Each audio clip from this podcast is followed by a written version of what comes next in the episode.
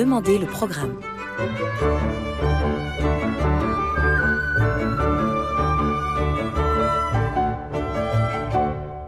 Camille Dorec. Et ravi de vous retrouver pour se demander le programme qui sera aujourd'hui consacré à la fois à, la Cinémathèque et à l'un de ses plus grands défenseurs. C'est Alain Berenbaum qui est avec nous aujourd'hui. Bonjour Alain. Bonjour Camille.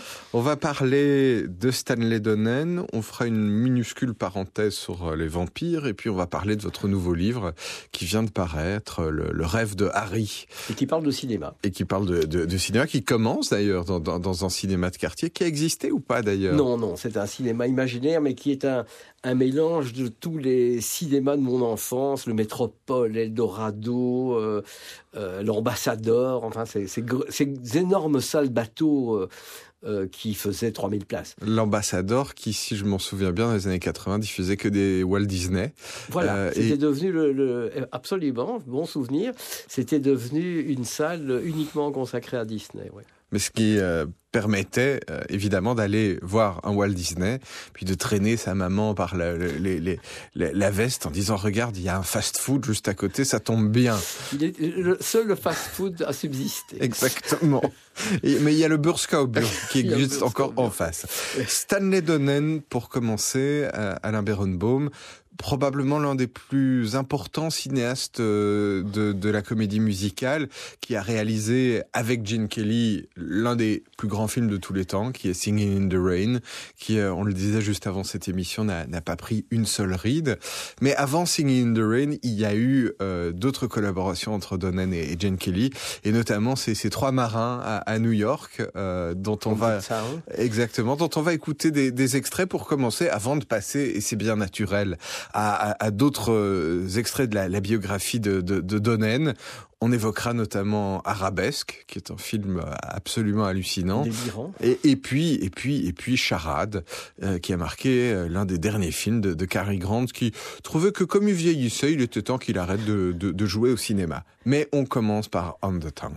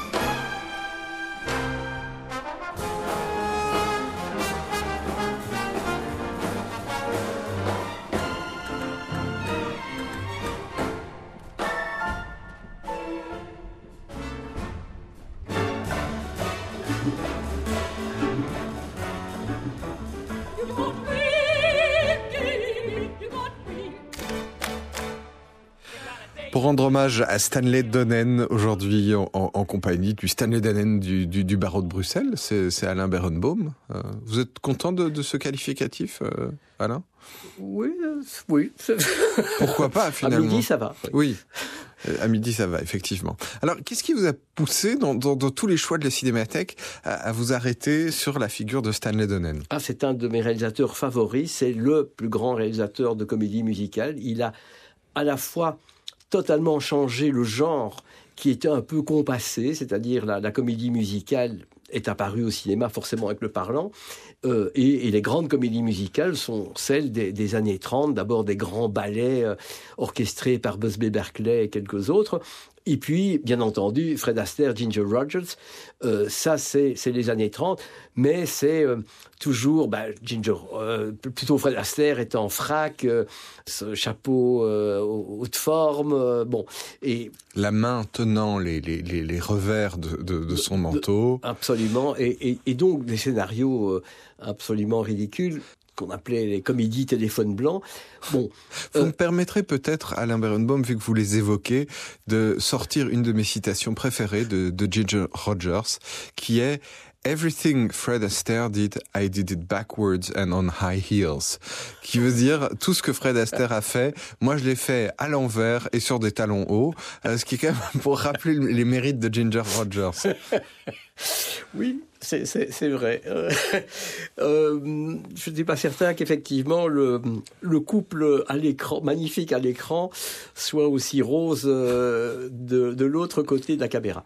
Mais ce, qui va, être extraordinaire avec le duo, parce qu'il faut bien parler d'un duo, Stanley Donen, Gene Kelly, c'est qu'ils vont casser justement ce côté euh, euh, aristocrate, faussement aristocratique de la comédie musicale et un peu et, et un peu plan-plan, et ils vont tout simplement mettre des vrais gens dans la comédie musicale, des vrais drames, euh, des, ouvriers, des soldats, euh, et ça ne sera pas ridicule. Ils vont au contraire tout à fait faire éclater le genre et au fond montrer que euh, la comédie musicale, le genre de la comédie musicale, permet de faire du film sociaux, permet de faire des tragédies. C'est, euh, oui, alors on n'est pas chez Ken Loach ou euh, chez les frères Dardenne non plus, mais je pense. Euh, vaudrait la peine de proposer aux frères Dardenne de faire une comédie musicale. Oui. Mais je sais qu'ils nous écoutent de temps en temps, donc on peut leur, on peut leur faire passer le, oui. le, le, message. Ce que je veux dire, par exemple, c'est que quand on pense à Undertown, qui est le, film dont on vient d'entendre euh, la, la, musique, euh, la, la, musique étant de, de George Gershwin, avec des paroles de Ira Gershwin, on, on voit des, des personnages bon, qui sont des soldats, par exemple, mais aussi des personnages qui sont des, des, des féministes dans, dans l'âme, dans la mesure où il y a, souvenez-vous, cette chauffeuse de taxi nymphomane qui veut embrasser sa sexualité. Et quand on resitue ça dans, dans, dans l'Amérique de la fin des années 40, 40 euh, on se dit qu'on est là dans, dans, dans, une uchronie totale. Oui, oui, c'est assez extraordinaire. Il a 25 ans, hein, il faut dire à l'époque, euh, Donnel, il est né en 1924, donc il a 25 ans. Il fait son premier film comme réalisateur à 25 ans, l'âge qu'avait Orson Welles quand il a réalisé Citizen Kane. Euh, et déjà, il y a une maîtrise et euh, une modernité, comme vous le rappelez, dans, dans son cinéma qui est, tout à fait, à fait formidable. Il avait d'ailleurs commencé à faire du cinéma euh, bien avant. Il était euh, dès l'âge de 16 ans déjà dans la comédie musicale. à 16 ans, il, il vient de Caroline du Sud, un État dans l'actualité.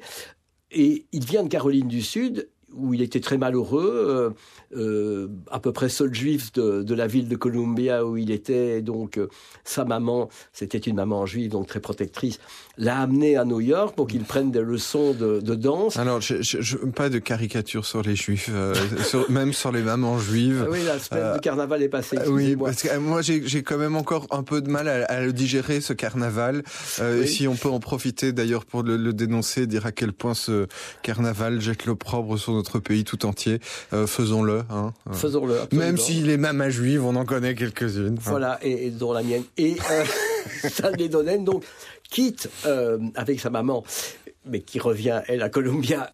Donc, quitte Columbia, Caroline, va prendre des, des leçons de, de, danse à New York et très vite il sera engagé sur un spectacle qui va faire un énorme succès d'ailleurs à Broadway qui s'appelle Pale Joe qui a fait l'objet après d'un film pas très intéressant, mais enfin, bon, voilà. Et c'est là qu'il rencontre Gene Kelly, qui est euh, la vedette du spectacle. C'est son premier succès à Gene Kelly. Et tout de suite, ça s'accroche entre les deux, et ils vont pas cesser de travailler ensemble pendant une quinzaine d'années. Il, va être chorégraphe notamment sur le premier film du duo Gene Kelly-Frank euh, Sinatra, euh, qui, qui, est un film qui se passe à Hollywood, où déjà ils sont soldats. Et, et, là, il va notamment chorégraphier cette extraordinaire scène où Gene Kelly danse avec euh, Tom et Jerry. Et, et c'est et qui est dessiné par Anna Barbera, donc le dessinateur. Et donc c'est un des premiers mélanges live et, et, dessin animé qui est qui est absolument merveilleux.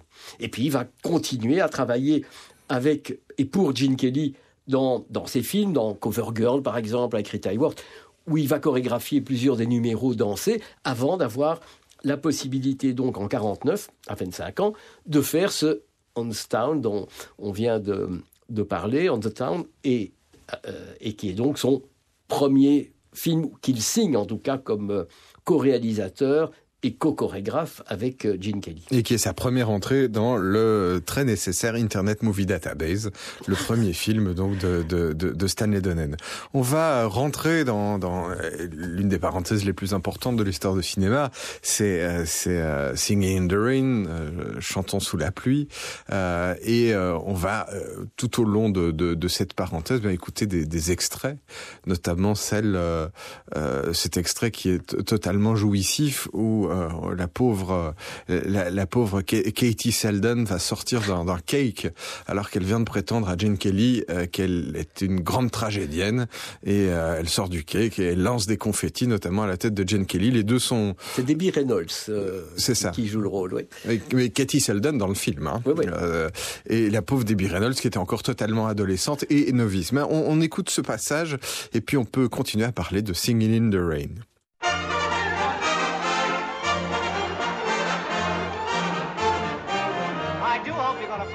Something special tonight. Please. Say, uh, Hamlet's soliloquy uh, or the balcony scene from Romeo and Juliet. Oh, don't be shy. You make about the prettiest Juliet I've ever seen.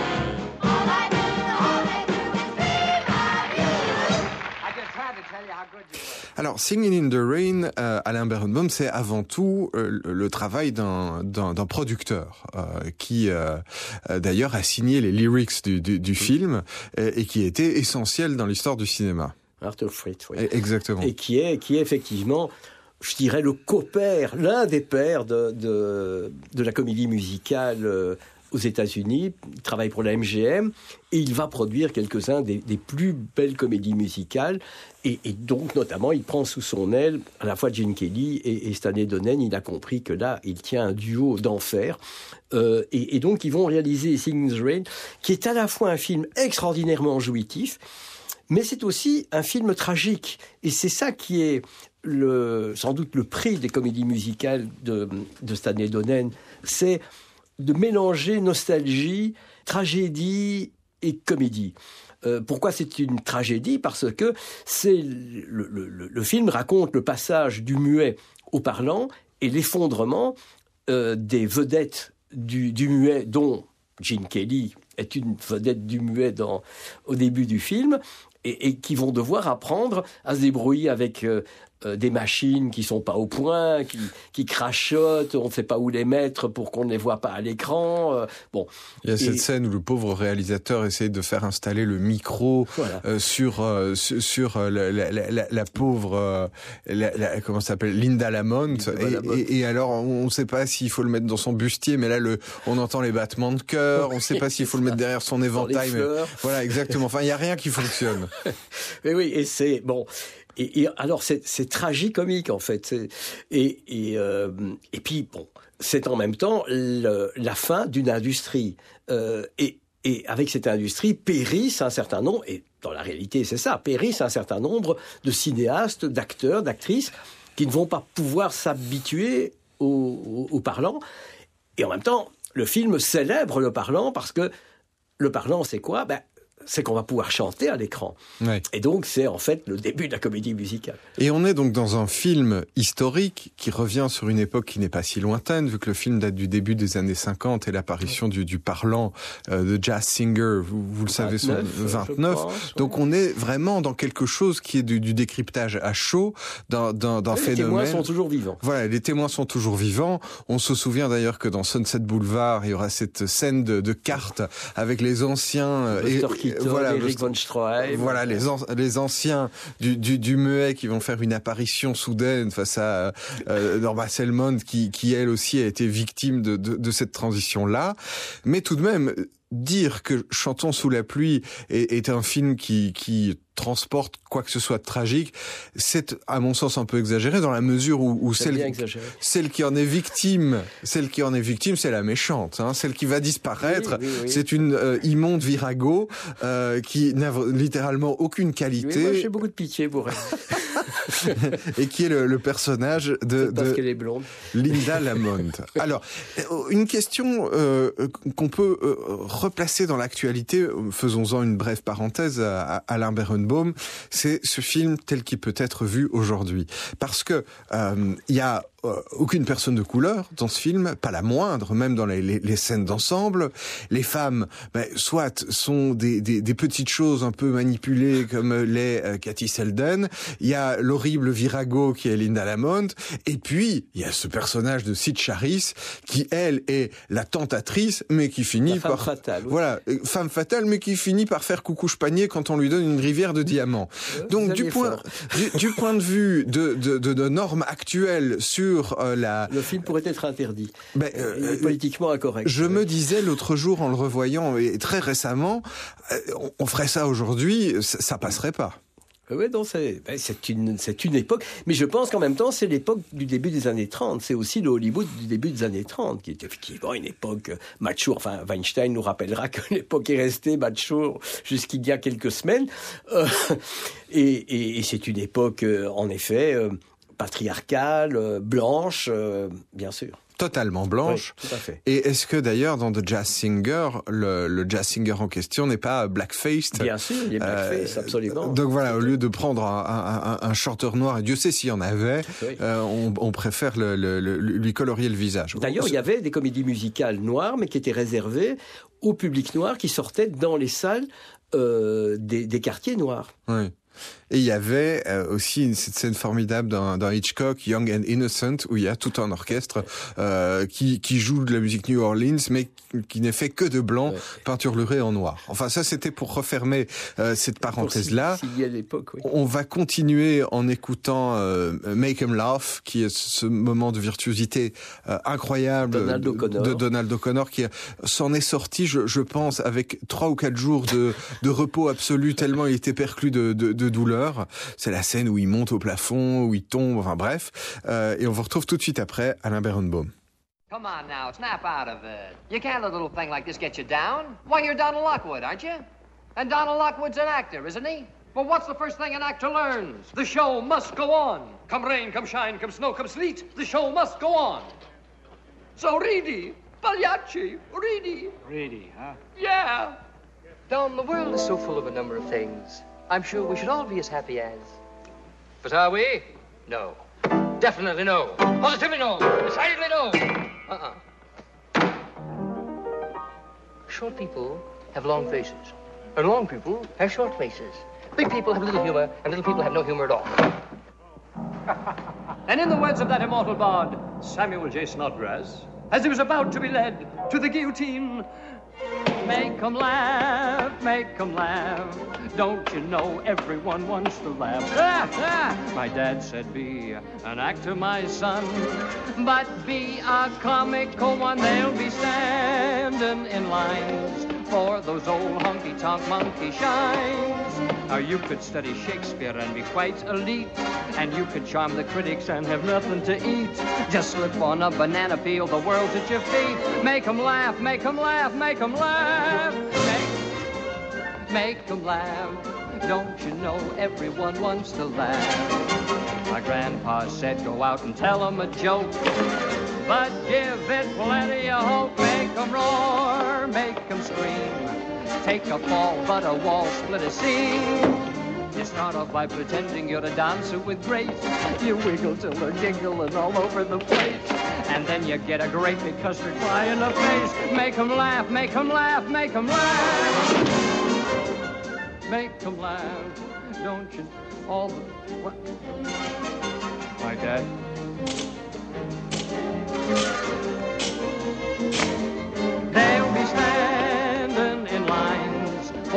Tom Lumpy, Tom monkey, Show.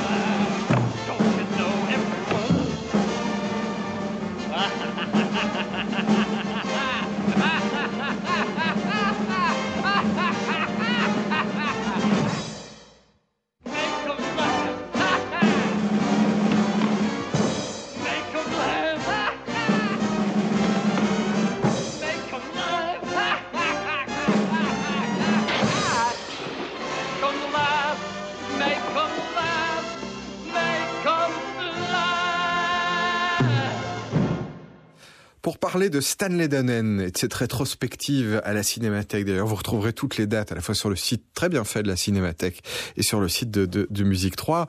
On est en train de parler de, de Singing in the Rain. Justement, Alain Berenbaum, il y avait chez Jane Kelly un peu euh, deux visages. Le Jane Kelly euh, politicien, le Jane Kelly humaniste, qui, je, je pense, a, a mené tous les bons combats euh, de, de son époque contre contre le, Le McCarthy. le macartisme. Il a été un des premiers, alors qu'il était hétérosexuel, à s'exprimer sur l'épidémie du sida. Il a, il a été de tous les bons combats de son époque et souvent très courageusement. Et puis, il y avait le Gene Kelly tyrannique du plateau, qui était un tel perfectionniste qui n'hésitait pas à faire pleurer ses partenaires, et notamment la pauvre Debbie Reynolds, qui avait, je crois, 16 ou 18 ans à l'époque, qui avait jamais fait de comédie musicale, et qui a décrit ce, ce tournage comme un Un enfer, oui, ça, un enfer enfer absolu, oui, c'est ça. Elle n'aurait pas du tout de souvenir euh, ébloui de ce film, qui est son plus beau film, il faut bien dire. Elle a fait une belle carrière euh, pendant quelques années après, mais rien comparable à ce moment d'histoire du cinéma. Alors, comment définir ces deux visages de, de Gene Kelly? Bah, je pense que, comme vous l'avez très bien dit, Gene Kelly est un artiste euh, qui, a, qui vise à la perfection. Euh, et, et donc, il faut que tout se plie à cette ambition. Euh, et, et il faut bien dire que dans quelques films, il y arrive vraiment à cette perfection. Chantons sous la que, que pluie. ce soit Chantons sous la pluie, que ce soit aussi une comédie musicale qui signe la fin de leur collaboration et qui est peut-être encore plus belle que Sing the Rain, qui s'appelle Beau Fix sur New York, qui est un film absolument sublime, euh, passé à l'époque, passé inaperçu à l'époque, qui, qui a pas marché et qui est un des premiers films qui marque la fin d'ailleurs de la comédie musicale euh, à- aux États-Unis, à Hollywood. C'est de cin- 1955 et la comédie musicale va s'arrêter vers 58 à peu près. C'est avant le début des années 60. Ça en est fini des grandes comédies musicales. Après, il y a des spectacles, West Side Story, euh, Ouais. euh, Et puis on en Mélodie a- du Bonheur, des choses comme ça. Mais Hélas, retrouvé quelques-unes ces dernières années avec euh, Chicago, voilà.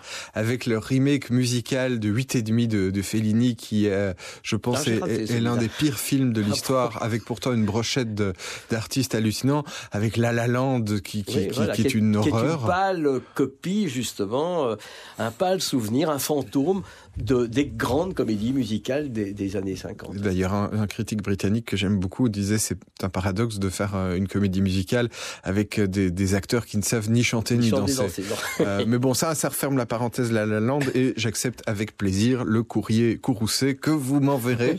Euh, c'est normal, chacun ses goûts finalement. Alors, euh, pour peut-être refermer la parenthèse Singing in the Rain sur une question très cruciale, à- Alain Berenbaum, euh, comment faire la différence fi- finalement entre le travail de Donen et celui de Gene Kelly Parce que Gene Kelly est le chorégraphe, il est l'inventeur de ces chorégraphies. Ces chorégraphies occupent, je dirais, 70% du, du, du film. Euh, quel était le rôle de Donen, Donen était également chorégraphe. Ils sont co-chorégraphes. Et ils le sont, justement, pratiquement depuis le début de leur collaboration à Broadway. Donc, euh, ils sont habitués à travailler ensemble et il était impossible de, de voir euh, quel, quel pas a été imaginé par Donen et quel pas a été imaginé par Kelly. Ils travaillaient ensemble. Ils étaient tous les deux perfectionnistes. Euh, euh, simplement, Donen avait sans doute un meilleur caractère. Singing in the Rain, euh, on va évidemment écouter Singing in the Rain.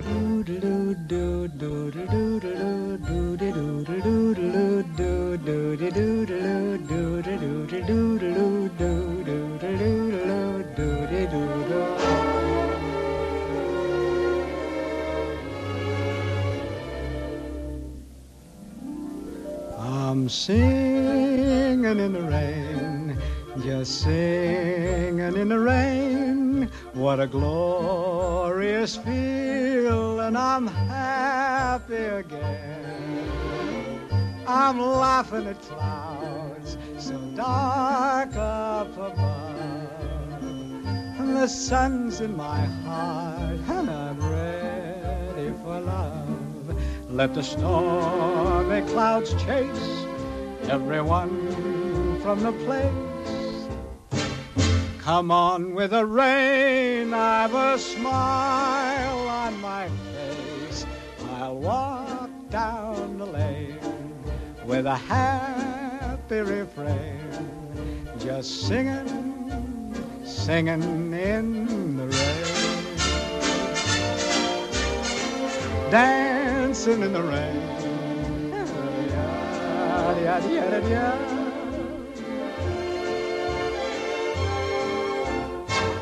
I'm happy again.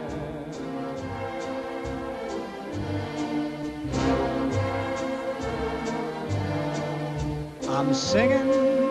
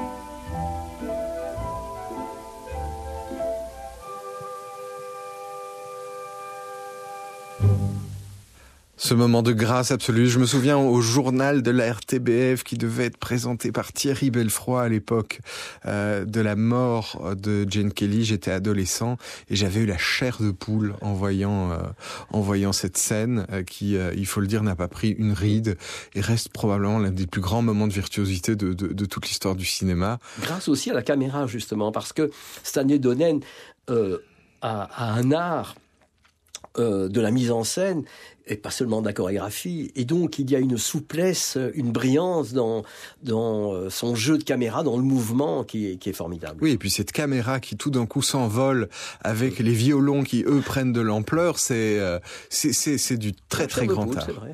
Alors après la, la collaboration entre euh, Donen et euh, et, euh, et no- notre cher Gene Kelly. Il y a plusieurs autres films. Certains sont rentrés dans l'histoire comme des chefs-d'œuvre. C'est le, cas de Charade, qui est euh, Oui, alors je dirais d'abord que, ah, euh, donc, comme euh, je, rappelais que ils ont encore fait, c'était leur chant du cygne, Beau fixe sur New York, qu'il faut absolument voir, qui est un film extrêmement nostalgique, très beau, très fort, avec Sid Charisse de nouveau, mais qui n'a pas marché. Et puis, je ne sais pourquoi, ils arrêtent leur collaboration. Et euh, à ce moment-là, Stanley Donen va diriger pour la première fois l'idole de sa jeunesse, c'est-à-dire Fred Astaire. Et il va faire jouer à Fred Astaire, évidemment, des rôles qui n'ont plus rien à voir avec ce qu'il faisait dans les années 30. Il va, il va dynamiter en quelque sorte euh, Fred Astaire, ce que Minelli avait déjà fait, et, et notamment dans un très beau film qui s'appelle Royal Wedding, mariage royal, euh, qui est avec cette scène fameuse de Fred Astaire qui danse sur le plafond et sur les murs. C'est très très beau film. Mais bon, les comédies musicales s'arrêtent. Euh, à la fin des, des années 50, il va encore faire Funny Face, toujours avec euh, Fred Astaire euh, et Catherine Hepburn, qu'il va, qu'il va diriger plusieurs fois. C'est le meilleur metteur en scène de Catherine Hepburn. Et puis, fini, la comédie musicale. Enfin, la MGM n'en produit plus, ni la Columbia, ni les autres studios. Et donc, je dirais que, bon gré, mal gré, il était obligé de se convertir. et il passe alors à la comédie non musicale, à la comédie tout simple. Et il va faire, euh, au début des années 60, quelques belles comédies. C'est moins fort que ces comédies musicales, mais c'est très original pour l'époque. Euh, c'est notamment le cas de Charade, c'est le cas d'Arabesque. Bah, Euh, charade, ça, euh, on, on pourra peut-être mettre charade entre parenthèses parce que c'est un peu plus qu'une comédie. C'est aussi, euh, c'est aussi une histoire d'espionnage. oui, c'est ça, c'est un scénario a- a- absurde. Mais peut-être moins qu'Arabesque, qui là vraiment a, a- pris un coup de vieux terrible. Je l'ai vu l'autre jour avec en même temps des scènes fabuleuses. Je crois que c'est Sophia Loren qui est sous la douche euh, et, et Grégory Peck qui essaye de lui passer son savon et, euh, et on voit à quel point euh, Sophia Loren instrumentalise Grégory Peck.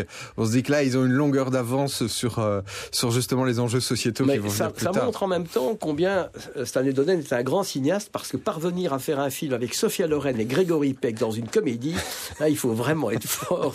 On peut pas avoir un plus mauvais casting que celui-là. Mais parlons de charade, parce que Oui. charade dans l'histoire du cinéma est, De nouveau, Catherine, de, de nouveau Audrey Hepburn. Audrey Et Hepburn. Voilà, Audrey Voilà. Hepburn, bien sûr. De nouveau Audrey Hepburn qui dirige de nouveau Audrey Hepburn.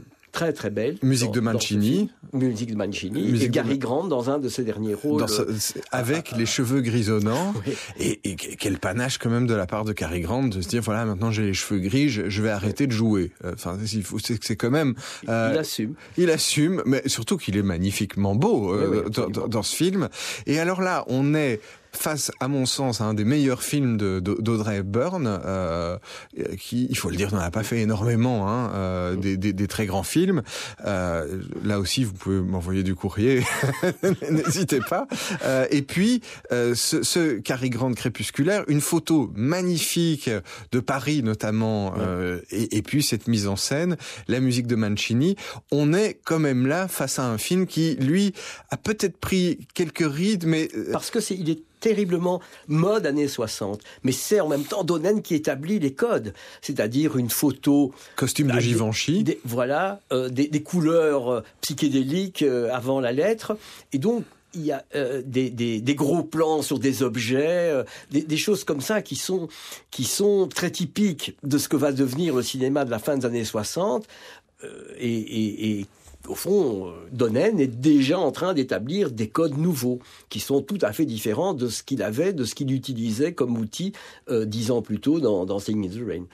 Alors, on va écouter un extrait de la bande originale de Charade, qui est le, thème de Charade, mais ici interprété par un crooner, pour prouver aussi que Charade est devenu un, un standard, si pas de jazz, en tout cas un standard de crooner. Et le crooner, c'est mon préféré, c'est Bobby Darin.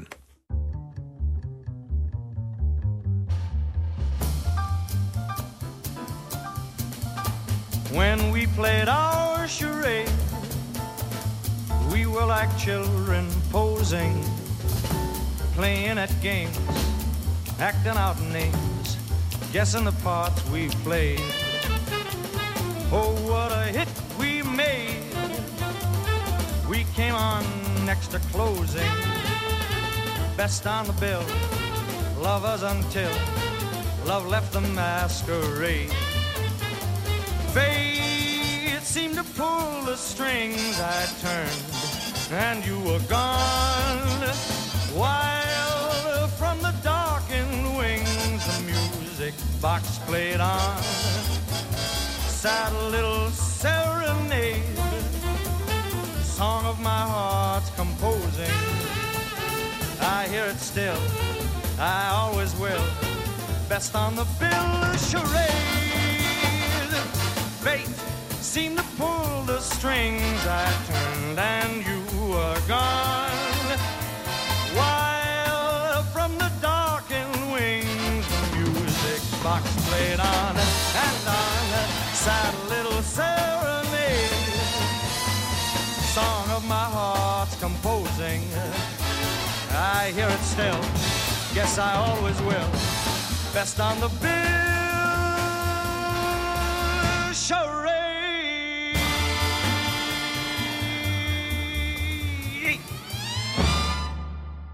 Charade par Bobby Darin pour évoquer Stanley Donen. Alors, Alain Berenbaum, euh, celles et ceux qui se rendront à la Cinémathèque auront une vision globale de l'art de, Stanley Donen.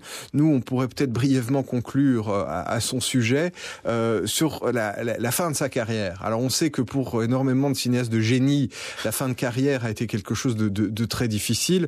Tout le monde n'a pas la chance d'être d'être Clint Eastwood, euh, tout le monde n'a pas la chance d'être Manuel de Oliveira, euh, mais euh, par exemple, Fellini, euh, Billy Wilder ont eu des fins de carrière assez difficiles.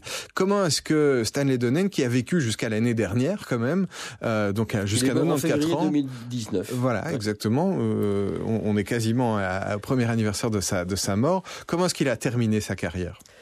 Alors, il, il, a en fait ce qui s'est passé, c'est que après les comédies des années 60, il ne va plus jamais retrouver le succès public. Or, aux États-Unis, ça condamne un cinéaste. Bon, euh, pas au Portugal, Manuel de Oliveira peut continuer à faire des films avec trois ficelles, mais, mais à Hollywood, c'est pas possible. Et donc, Stanley Donen va encore tourner.